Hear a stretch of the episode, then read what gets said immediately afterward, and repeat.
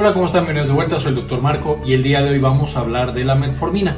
Vamos a revisar para qué sirve este fármaco tan importante en el mundo actual, de dónde viene y algunos de los eventos adversos y de las cosas que pueden pasar cuando lo estamos consumiendo.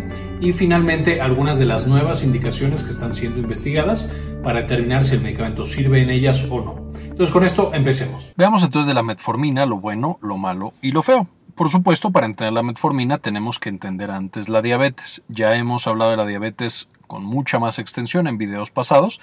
Les dejo en la parte de arriba el video de diabetes para que lo consulten, vean las complicaciones, vean el tratamiento y entonces puedan entender un poquito más cómo entra la metformina en este escenario y en este mundo. Ahora que la metformina es esta molécula que tenemos aquí arriba y pertenece a un grupo llamado biguanidas. Estas biguanidas, como la fenformina, que es otro ejemplo de este grupo terapéutico, realmente ah, en la actualidad la metformina es la única biguanida que todavía se utiliza debido a que los otros compuestos resultaron ser mucho más peligrosos eh, porque eran más lipofílicos y entonces tenían más penetración en ciertos tejidos y causaban más complicaciones. Mientras que la metformina era muy similar pero mucho más hidrosoluble y eso lo hizo igual de eficaz pero más segura. Ahora, estas biguanidas son antihiperglucemiantes, es decir, a diferencia de la insulina y de las tiazolidinedionas, que son otros medicamentos usados para el manejo de la diabetes, eh, que bajan directamente la glucosa y por lo tanto se consideran hipoglucemiantes, esta no es hipoglucemiante, es anti-hiperglucemiante. Es decir, la metformina y todas las biguanidas no van a bajar directamente la glucosa, sino que lo que hacen es que mejoran la sensibilidad a la insulina por diferentes mecanismos y eso es lo que lleva a que la insulina que produce el cuerpo de manera endógena baje esa glucosa. Por lo tanto, también aquí sabemos que si un paciente no produce nada de glucosa de manera endógena, pues la metformina no le va a funcionar. Ahora, eh, con esto, la metformina es actualmente la primera línea en el manejo de diabetes mellitus tipo 2 para la mayoría de los pacientes en la mayoría de las guías. Tenemos desde la guía americana, la europea, las guías en México, la mayoría de las guías en el mundo recomiendan a la metformina como una de las primeras terapias que se le manda a los pacientes debido a que es buena, y es segura. Y esto lo ha hecho el medicamento más prescrito para tratar la diabetes en la actualidad, a pesar de que en el pasado no era una sustancia o un medicamento tan popular. Ahora, ¿de dónde viene este grupo y específicamente la metformina? En 1918 se demostró que la lila francesa, conocida eh, científicamente como Galega officinalis, disminuía los niveles de glucosa en sangre. Y de hecho, esta era una planta eh, que tradicionalmente se usaba en Europa para tratar la diabetes y algunas otras eh, circunstancias en las cuales la glucosa se elevaba demasiado. En 1920 se aísla de esta planta la guanidina, siendo este compuesto el que demuestra tener un efecto sobre la glucosa. De nuevo, la bajaba un poquito, no demasiado, y entonces también no era un medicamento tan usado y tan espectacular porque no tenía un efecto tan significativo. En los 30 y en los 40 se usó la metformina y otras guanidinas para tratar la influenza y la malaria. De hecho, con estas indicaciones es que se rescata estos productos y se trata de darles un nuevo uso.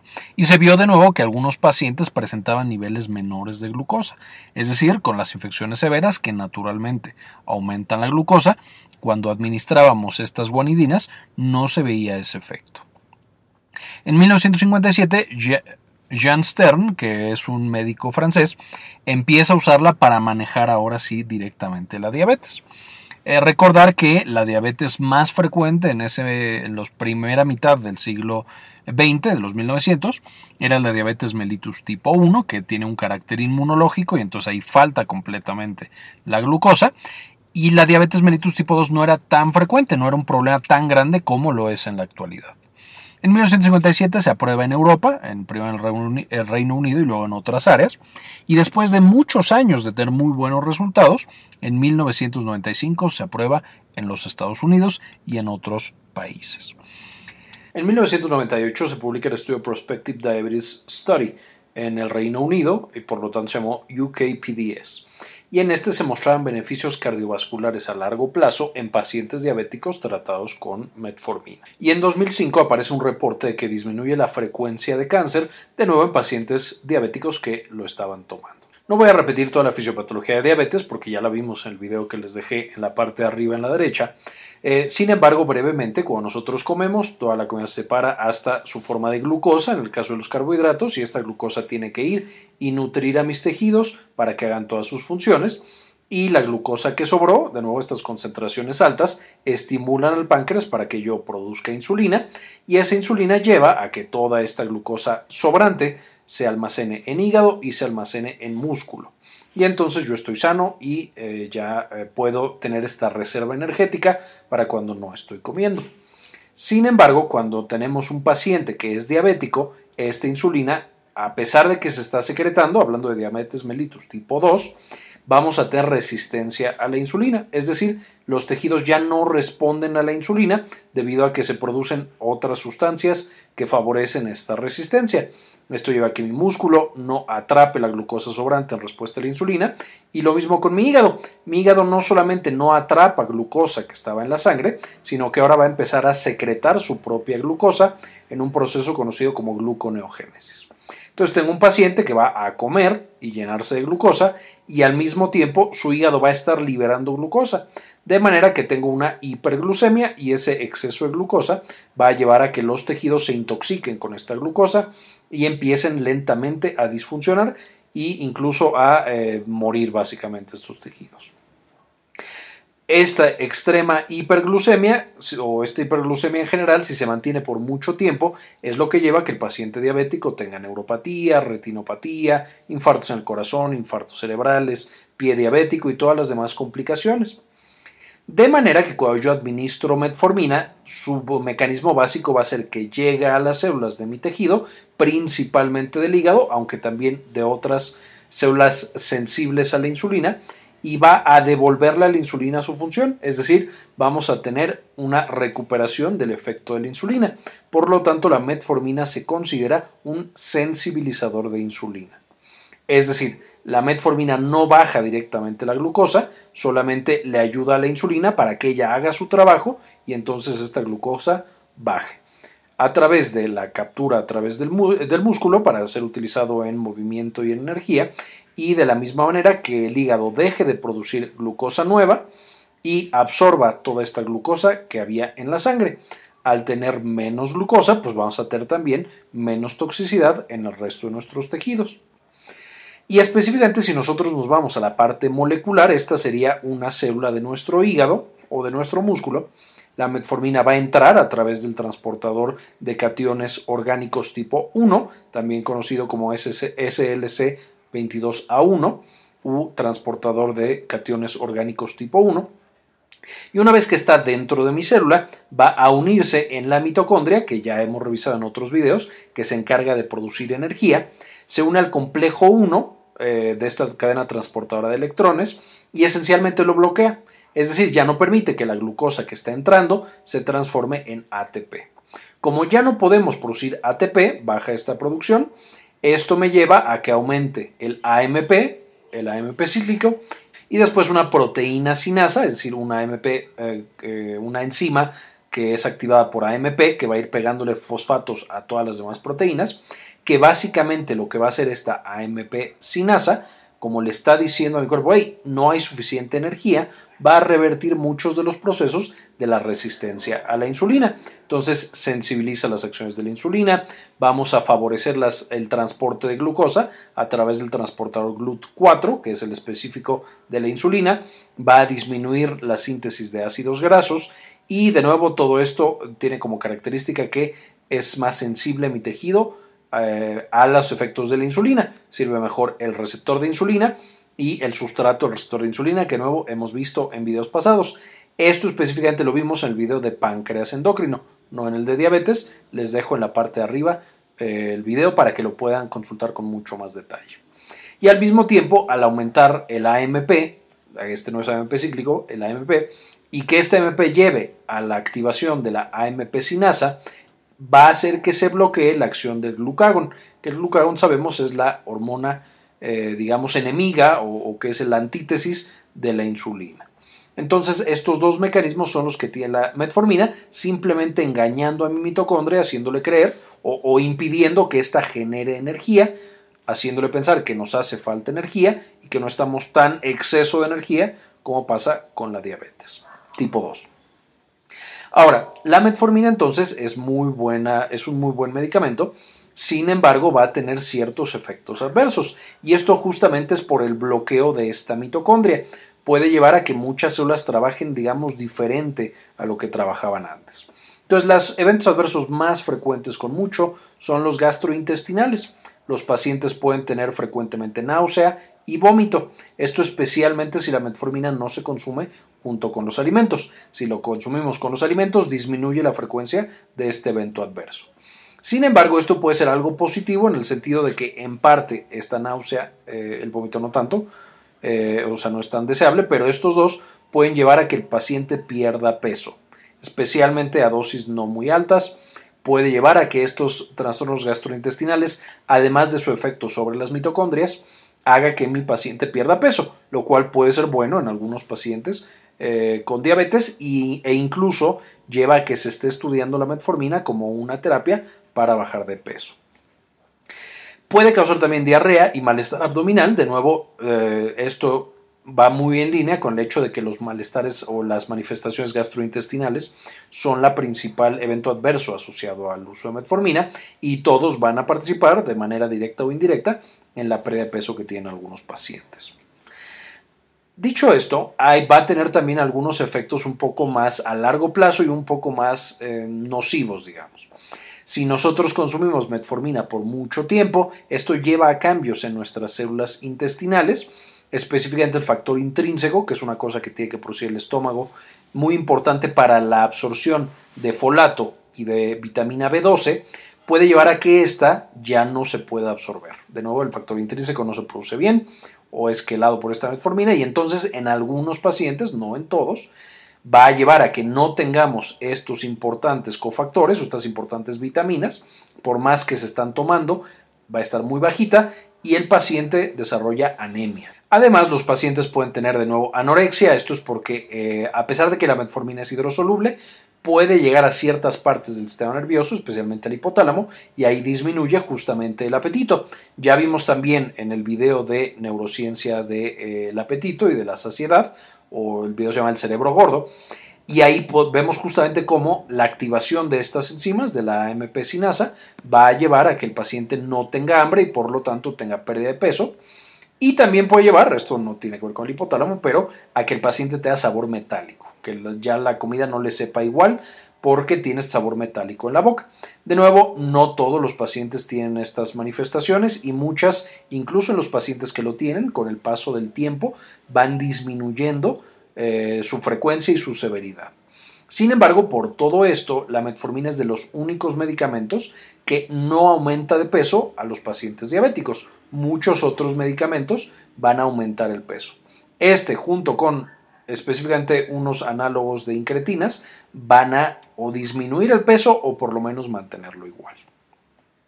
Ahora, dicho esto, el evento adverso más severo que pueden presentar los pacientes que toman metformina es la acidosis láctica. Y sabemos que la, la, producción de ácido láctico justamente se da cuando no se puede metabolizar la glucosa hacia energía.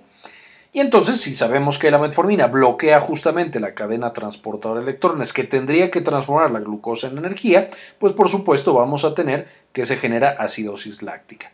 Afortunadamente es un evento adverso raro cuando lo damos en una eh, dosis adecuada en la ventana terapéutica. Pero por supuesto, si damos dosis muy altas, pues es más la inhibición que tenemos sobre nuestra cadena transportadora de electrones y por lo tanto aumenta el riesgo de acidosis láctica. Si el paciente tiene alguna otra causa que pueda llevarlo a una acidosis láctica, pues la metformina va a aumentar mucho más el riesgo. Y esto es algo que podemos ver relativamente frecuente.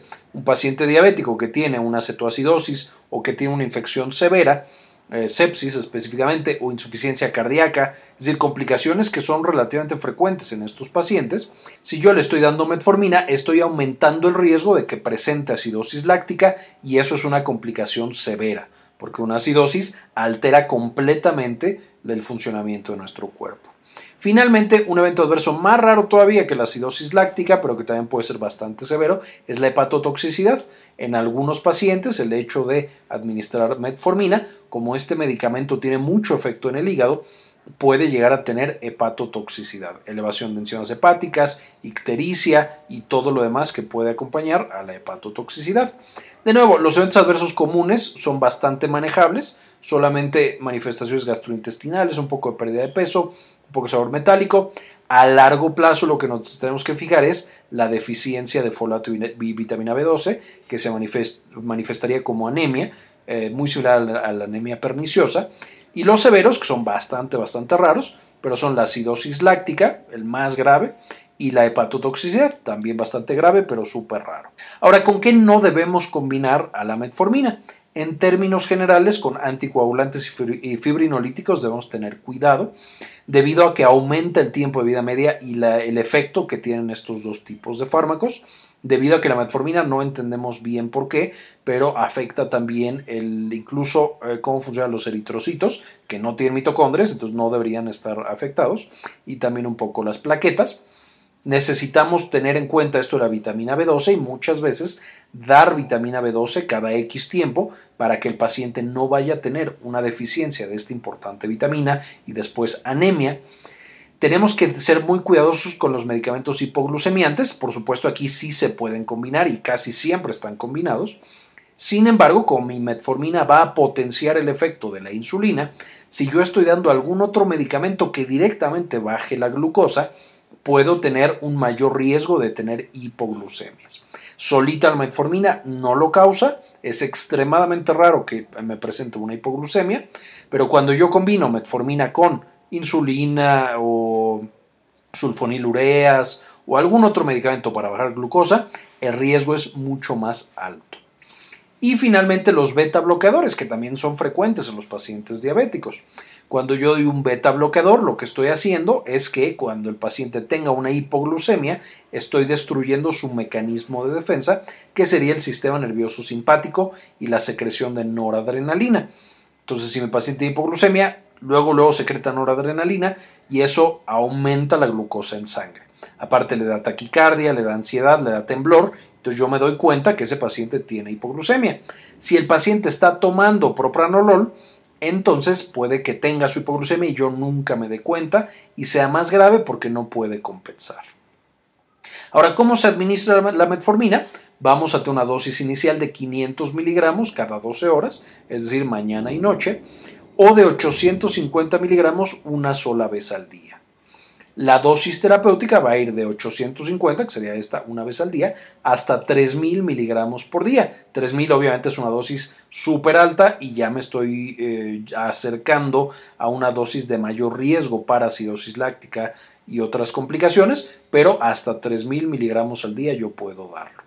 Y en términos generales le voy a pedir a mi paciente que se lo tome con los alimentos debido a que esto disminuye los eventos adversos gastrointestinales.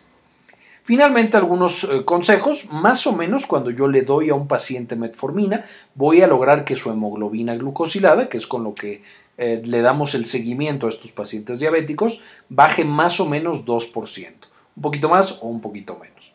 Esto ya de entrada me dice que debo dárselo a pacientes que no estén tan descontrolados.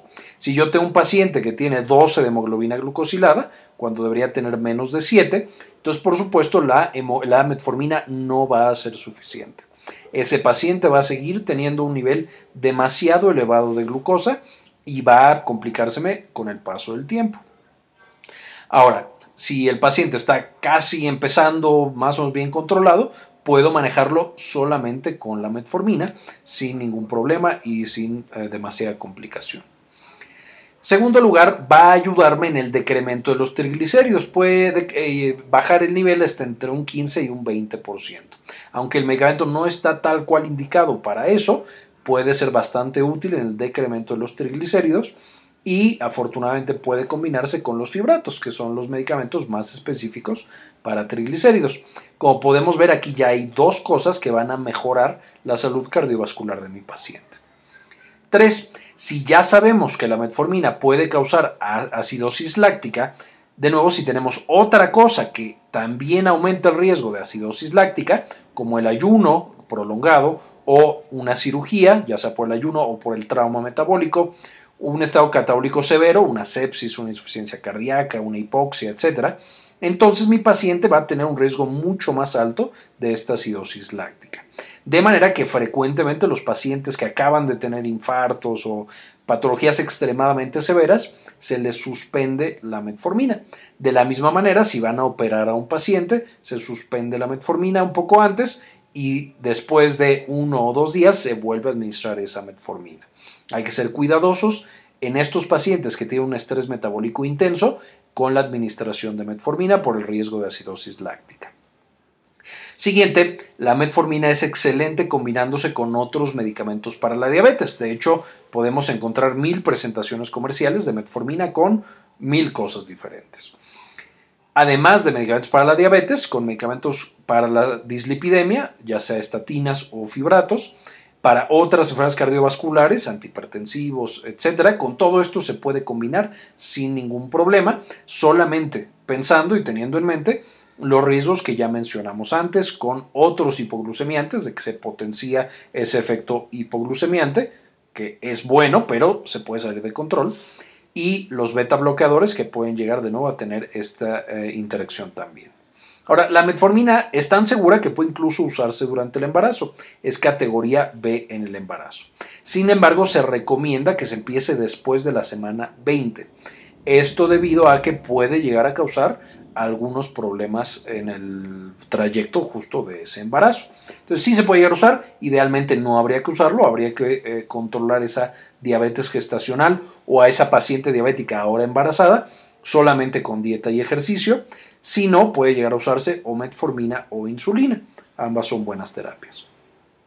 Ahora, además de que disminuye el nivel de glucosa, de manera directa y también de manera indirecta va a disminuir las complicaciones de la diabetes mellitus tipo 2. Es decir, no solamente debido a que tengo la glucosa más alta, no voy a tener neuropatía diabética y no voy a tener infartos y no va a tener retinopatía, sino pareciera que la metformina también llega directamente a las neuronas y a los vasos sanguíneos y puede aportar cierta protección. Esto hace que frecuentemente sea o el primer medicamento que mandamos o que aunque ya el paciente esté muy avanzado y ya esté con insulina, eh, yo le mando también metformina. Y finalmente, la metformina no sirve para absolutamente nada en los pacientes con diabetes mellitus tipo 1, al menos para el control basal que deben tener estos pacientes. Podría servir en algunas circunstancias y se podría administrar, pero no va a ser un tratamiento estándar para el paciente con diabetes mellitus tipo 1, debido a que estos pacientes no tienen nada de insulina. Su páncreas ya no lo produce por una enfermedad autoinmune y por lo tanto, si le damos algo que sensibilice a la insulina, pues no le sirve nada porque no tiene insulina. Ese paciente tiene que ser tratado con insulina. Ahora, como mencionamos, la metformina se está estudiando para otras indicaciones. En algunas de estas ya se prescribe de manera casi generalizada, aunque todavía la evidencia no es tan sólida, y en otras es meramente especulación hasta este momento, pero podría en el futuro verse que se empiece a usar para estas otras. Primero, eh, obesidad y sobrepeso. Ya mencionamos que va a disminuir el hambre y dar un poco de malestar gastrointestinal, lo cual puede hacer que los pacientes pierdan algo de peso. No es la panacea y no es que los pacientes pierdan 20 kilos, por ejemplo, pero sí se ha visto una pérdida de entre 4 y 8 kilos con el uso de metformina.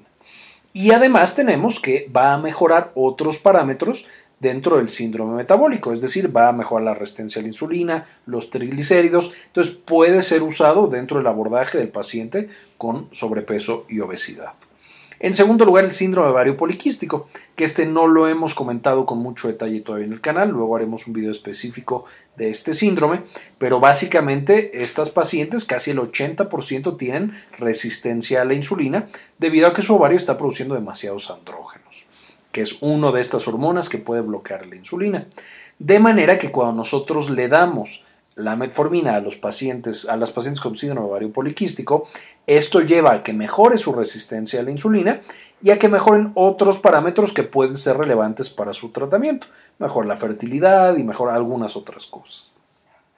En tercer punto, la protección cardiovascular, y aquí me refiero específicamente a un paciente que no es diabético. En el paciente diabético está bastante bien establecido que si le das metformina baja el riesgo cardiovascular. Pero en un paciente entre comillas sano con otros factores de riesgo, por ejemplo que fuma y que tiene dislipidemia, pero no es diabético, podría ser que la metformina tuviera un efecto positivo, sin embargo hasta la fecha todavía no es seguro. Lo mismo para el hígado graso y la dislipidemia. De nuevo, puede que funcione, aunque todavía no estamos seguros si realmente funciona o no. En cuanto al tema del cáncer, esto es algo de lo que más se está estudiando en la actualidad. Se hay bastante evidencia, aunque a veces eh, hay conflictos, es decir, unos estudios encuentran que sí y otros que no, en cuanto a la prevención del cáncer de ovario, de hígado y de endometrio. Otros más, como el cáncer de páncreas, es posible que también, aunque de nuevo esto apenas se está estudiando, seguramente en el futuro sabremos más del efecto de la metformina sobre estos tipos de cáncer. Y finalmente como neuroprotector, aquí por supuesto, de nuevo, en los pacientes diabéticos, protege la neuropatía diabética, pero se ha propuesto que la metformina tiene también efecto neuroprotector en sistema nervioso central. Sin embargo, de nuevo, todavía no está bien demostrado y por eso no hablo de más de eso en este video. Entonces con eso eh, terminamos este video. Quiero agradecer muchísimo que hayan visto primero hasta esta parte. Quiero agradecer muchísimo a los miembros que no solamente se, suscriben, sino que también nos apoyan económicamente todos los meses con uno o con dos dólares. Este video se lo dedico mucho a Fabián Forero, Raúl Rodríguez, Aaron Anaya, Ana Karen Tejeda, María Eugenia, Hilda Rosario Lobos, Andrés Castañeda y Nancy Sosa Betanazos. Realmente muchísimas gracias por permitirnos seguir haciendo este contenido y seguir trabajando cada vez más. Finalmente también dejarles la bibliografía. Estos son los artículos, por supuesto, el Goodman y Gilman y varios artículos muy interesantes hablando justamente de la metformina, su mecanismo de acción, su historia, etc. Les recomiendo mucho que lo revisen y eh, que aprendan un poquito más de este fármaco tan importante. Bien, esto fue todo por el video de hoy, espero les gustara, espero lo entendieran. No olviden suscribirse al canal, darle like a este video y darle clic a la campanita para que les avisen cuando vayamos subiendo información de todos los fármacos y de todas las patologías de las que hablamos en este canal. Eh, no olviden dejar cualquier duda en la parte de los comentarios para que con el tiempo pueda leerlas e irlas contestando. Y como siempre, ahí no se cambia el mundo, compartan la información.